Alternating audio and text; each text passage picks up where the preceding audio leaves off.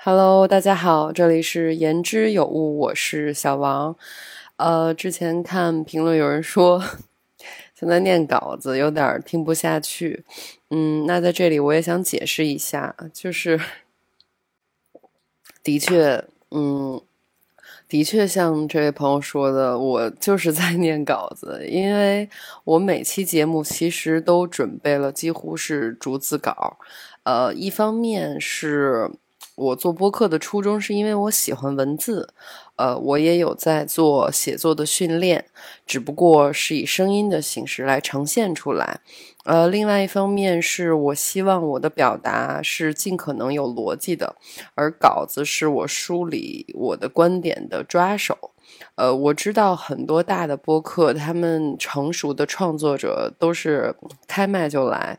呃，在这方面的话，我也在不断的练习，让自己张嘴就来的能力能更强一点儿。这期想聊聊跟爱情有关的事儿，然后里边还藏着一个我的爱情故事 you are always。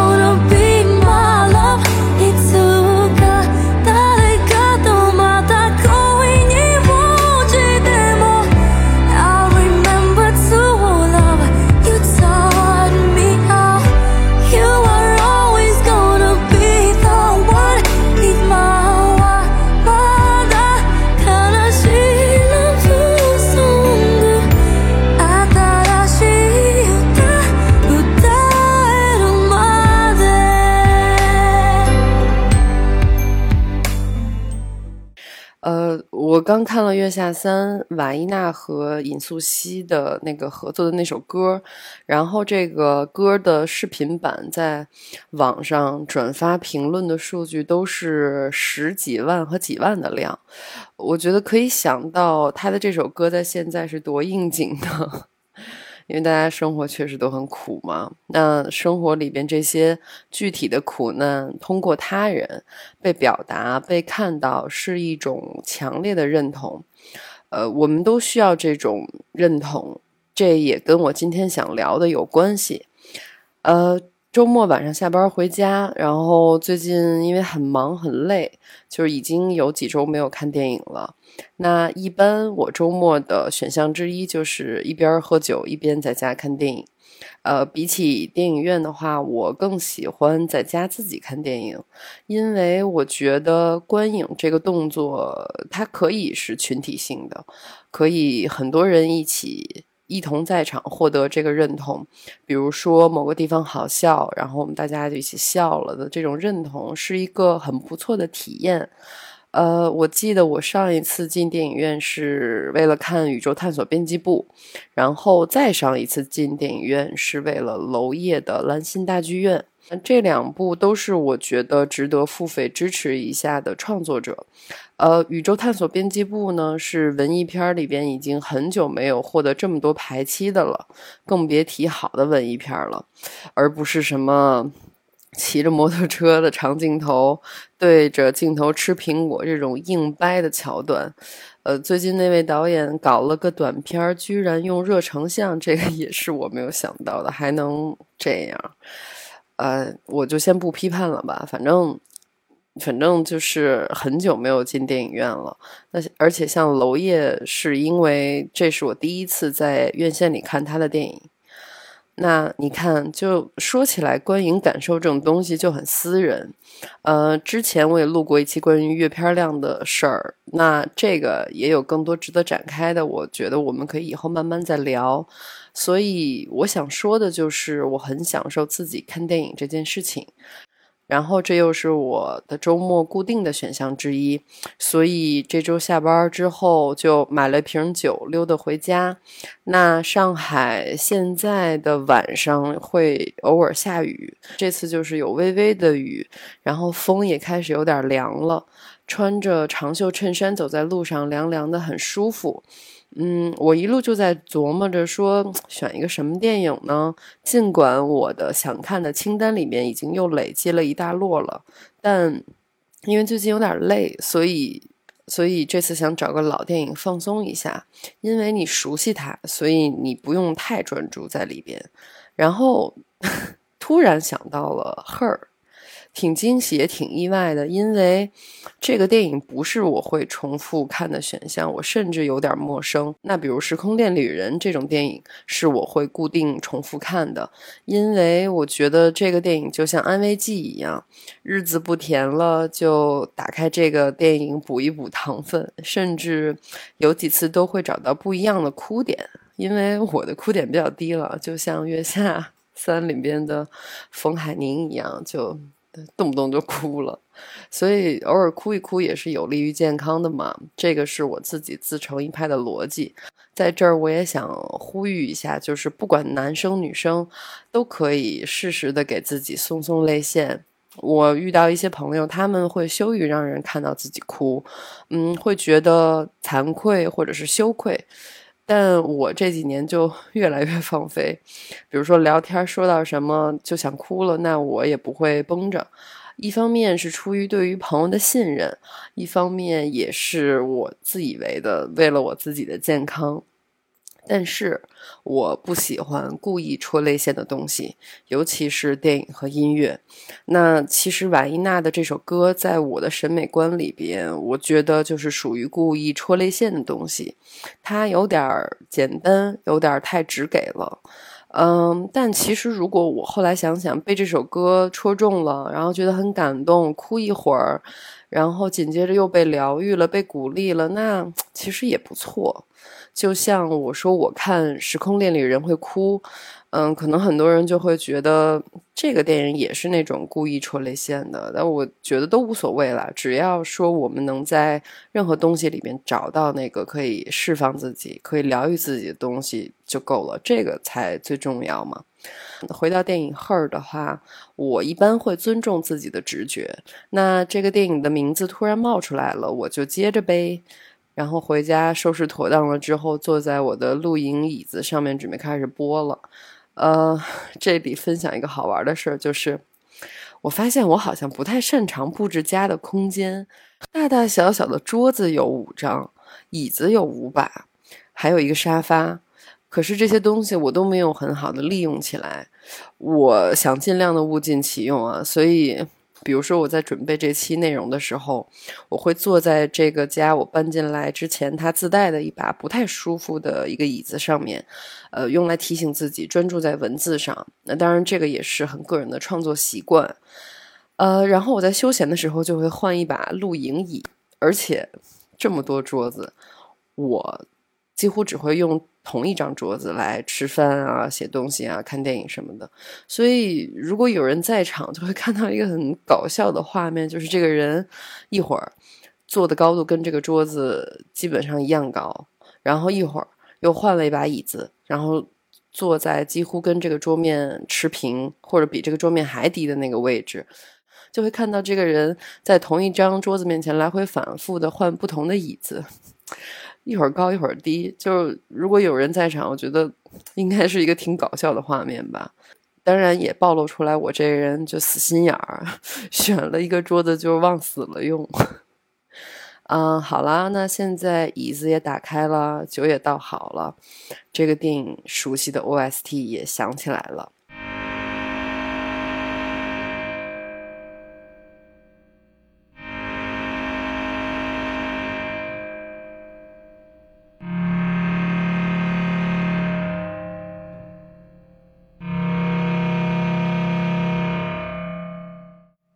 这个周末算是个不错的开局。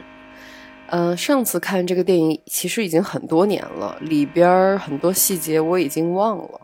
那这次看又有很有意思的转变是，呃，这部电影其实就是在讲我们现在的生活。我相信很快的，我们就可以获得电影同款的生活。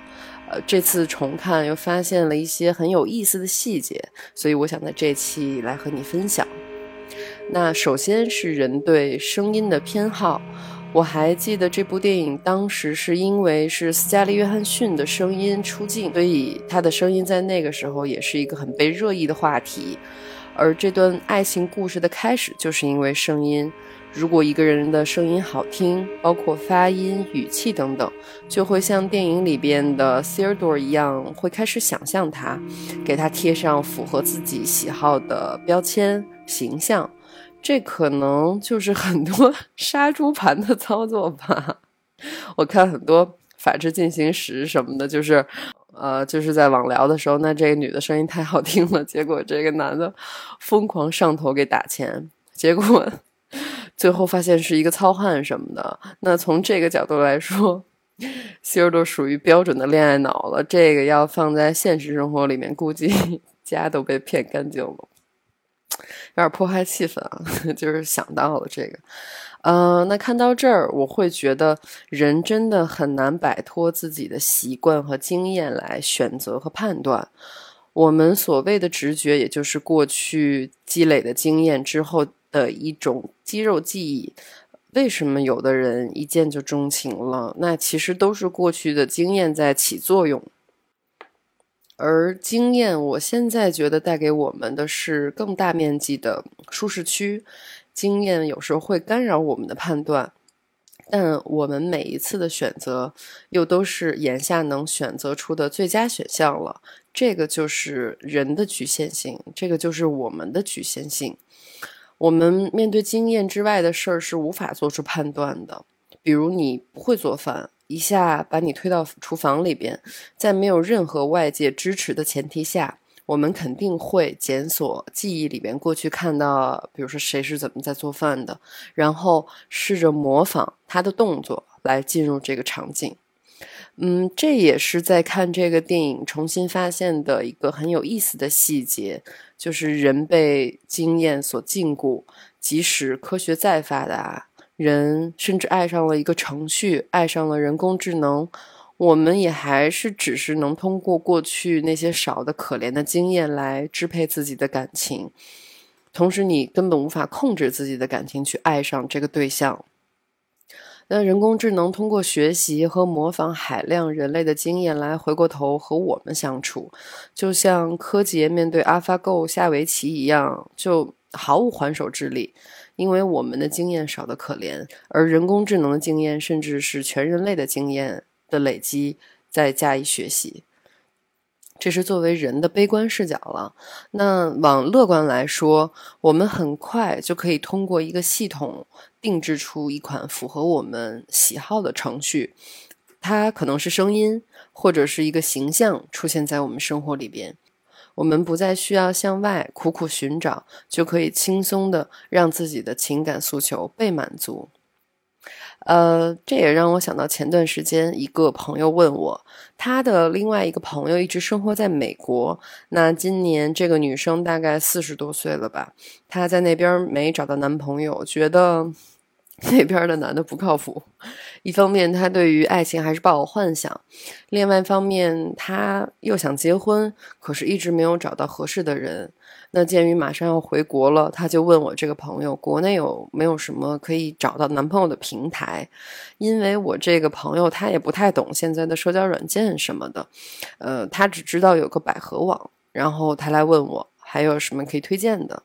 我其实看到这个问题，一方面觉得挺好笑的，那另外一方面又马上很同情这个女生。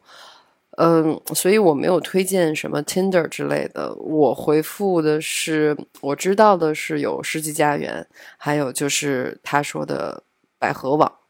那其他的我也不知道了。我大概就是这样回复的吧。然后我也没有解释太多。但事实上，我想推荐的并不是什么软件平台。其实，善用互联网的人就会知道，如果你想认识一个新的人，任何。社交平台，任何社交媒体都是一个你可以认识新的人的途径。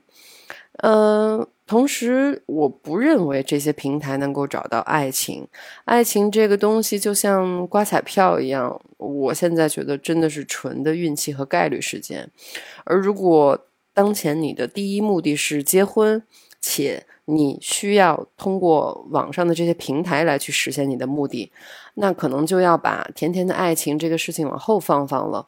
呃，通过相亲平台来进行两个陌生人各自条件的匹配，这当然是一种很物化人的行为了，但可能效率上来说，这个是我目前能想到的解决办法之一了。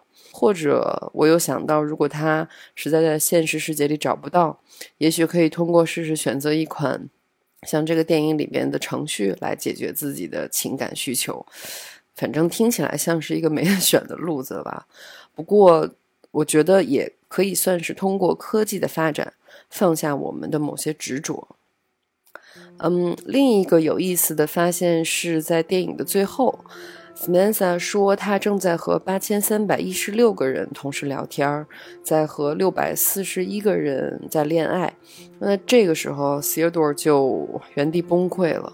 我隐约记得第一次看到这一段的时候，我其实是狠狠地跟他共情了。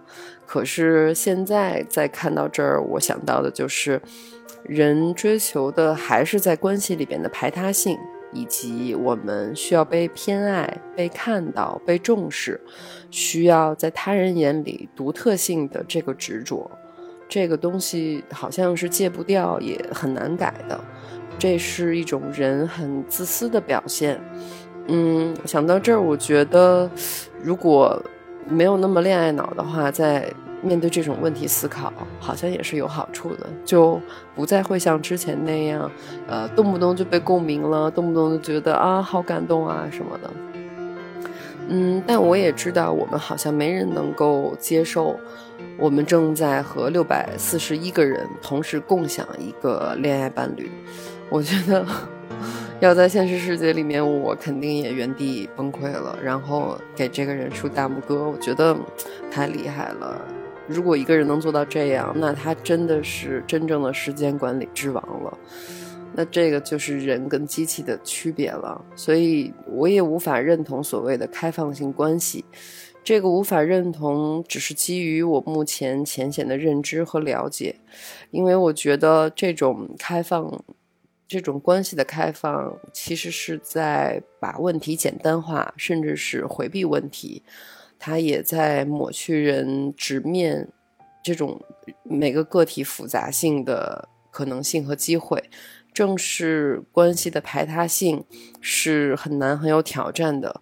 那这种很难、很有挑战，也就是这段关系存在的意义，或者说是含金量吧。我认为是消解了很多有必要或者值得被看到和被重视的东西。当然，如果后边我有机会能知道有更多的关于开放性关系的知识也好、细节也好，我的观点也许还会有变化。我不知道，就还有待观察吧。嗯，我是看到电影里边 Theodore 的那种崩溃，我会觉得。这种意识到自己的爱正在被共享、被摊薄的状态很糟糕。人和程序的区别就肯定是在这儿了。程序做不到人这样具备各种欲望和念头，他们可以通过模仿人来无限接近，但底层其实还是一个个冰冷的代码和程序。嗯，前面我说，也许那个马上回国的女孩可以试试通过一个程序来获得情感需求，而不是跑到呃什么相亲平台去找一个具体的对象。我说这话的出发点一定是悲观的，是因为李宗盛都唱了，恋爱是容易的，成家是困难的，相爱是容易的，相处是困难的。那这些情歌、酸歌之所以会存在的原因，就是因为这个问题它就是一个无解的，就是因为人的复杂性使每一段爱情、使每一段恋爱关系里边的问题变得棘手，但同时也变得迷人。我们在看《Her》的时候会共情，是因为看到了 Theodore 热恋中的快乐，以及最后的破碎和脆弱。我开始觉得这也是恋爱游戏的迷人之处吧。嗯，恋爱就是会高高低低，它很不稳定。这也不是一个开局即可看到终局的游戏。有的人恋爱追求的是匀速前行，那有的人追求的是过山车。呃，追求过山车当然是为了全情投入到游戏的每一个环节，A K A 敢爱敢恨嘛。当然肯定恨倒是也不至于了。嗯，这也就是为什么大家会对周迅的感情八卦这么的津津乐道的原因吧。因为坐过山车是勇敢者的游戏，而我们大部分人还是没有这种勇气，我们还是在追求匀速平稳。那在这里边必定就存在着永远无法平衡的遗憾。过山车爱情游戏玩起来十分的刺激，十分的沉浸式，但下坠的揪心其实是避无可避的。而喜欢平稳恋爱的人，就也一定会错过恋爱中一些所谓的很有激情的那个部分的体验。所以现在在看到 Her 的时候，我的共情的点就完全变了。我是在看到 s e r d o r 的年龄和他正处于签离婚协议的这个阶段，在真实生活里面被那个正在和他 date 的女生问下一次我们见面是什么时间的时候，他说的那句不知道，而转回头去寻找一个程序里存在的 Samantha 来获得安慰。那个不知道，我现在看就是人的复杂性和年龄、生活阶段变化的一个综合的产物。因为爱情它一定是勇敢者的游戏，好像越往后会越畏手畏脚，之前一定会拳拳到肉，那越长大就经不起一点折腾了。这话说着，好像听着太老派了哈，呃，而。S e r d o r 依然是个勇敢者，为我们贡献了一个鲜活的形象，就是人在任何时候都可以是恋爱中的宝贝。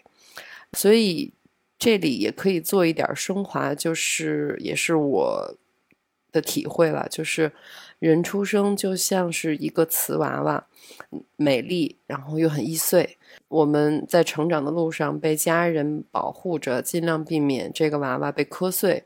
那后来轮到我们自己独立去面对世界了。那一路走来，这个瓷娃娃身上会有各种的缺角和裂痕，有各种的碎了又粘上的拼接的痕迹。等到老了，那这个瓷娃娃几乎就是浑身伤痕累累。这个过程其实是一个出场就设置好了的，包括每一道伤痕，就我们逃不了，还不如就。勇敢的爱一爱，就像 s e r d o r 一样，爱现实的人，哪怕是爱一个程序，呃，像他一样快乐，然后也像他一样崩溃。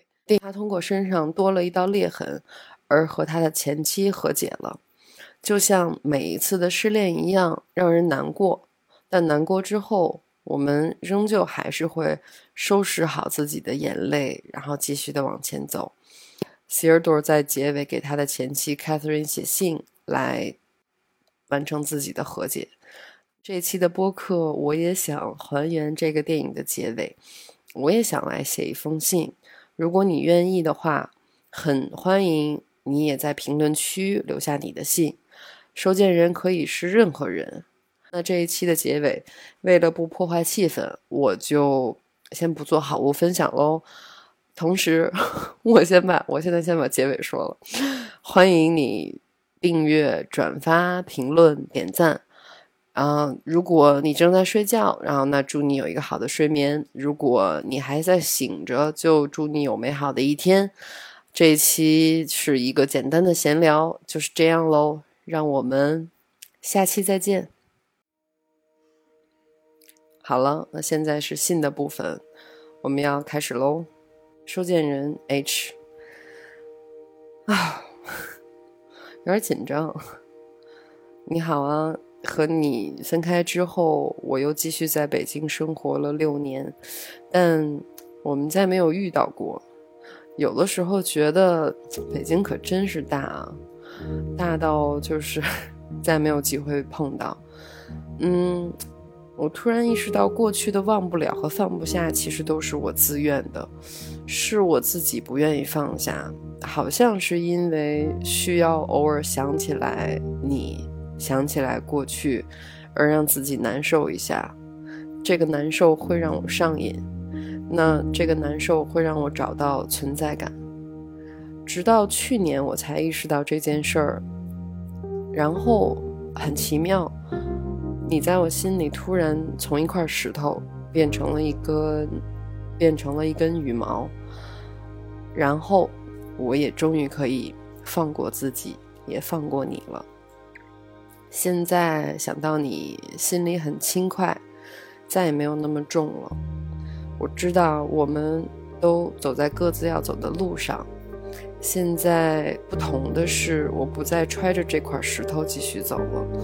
我觉得是一种前所未有的轻松，我也很替自己开心，是我自己亲手搬开了这块石头。嗯，我还是希望你好。这么多年，我依然这么觉得，且真的打心里希望你都好，也希望我们不会再遇到了。最后，祝你。一切顺利，拜拜。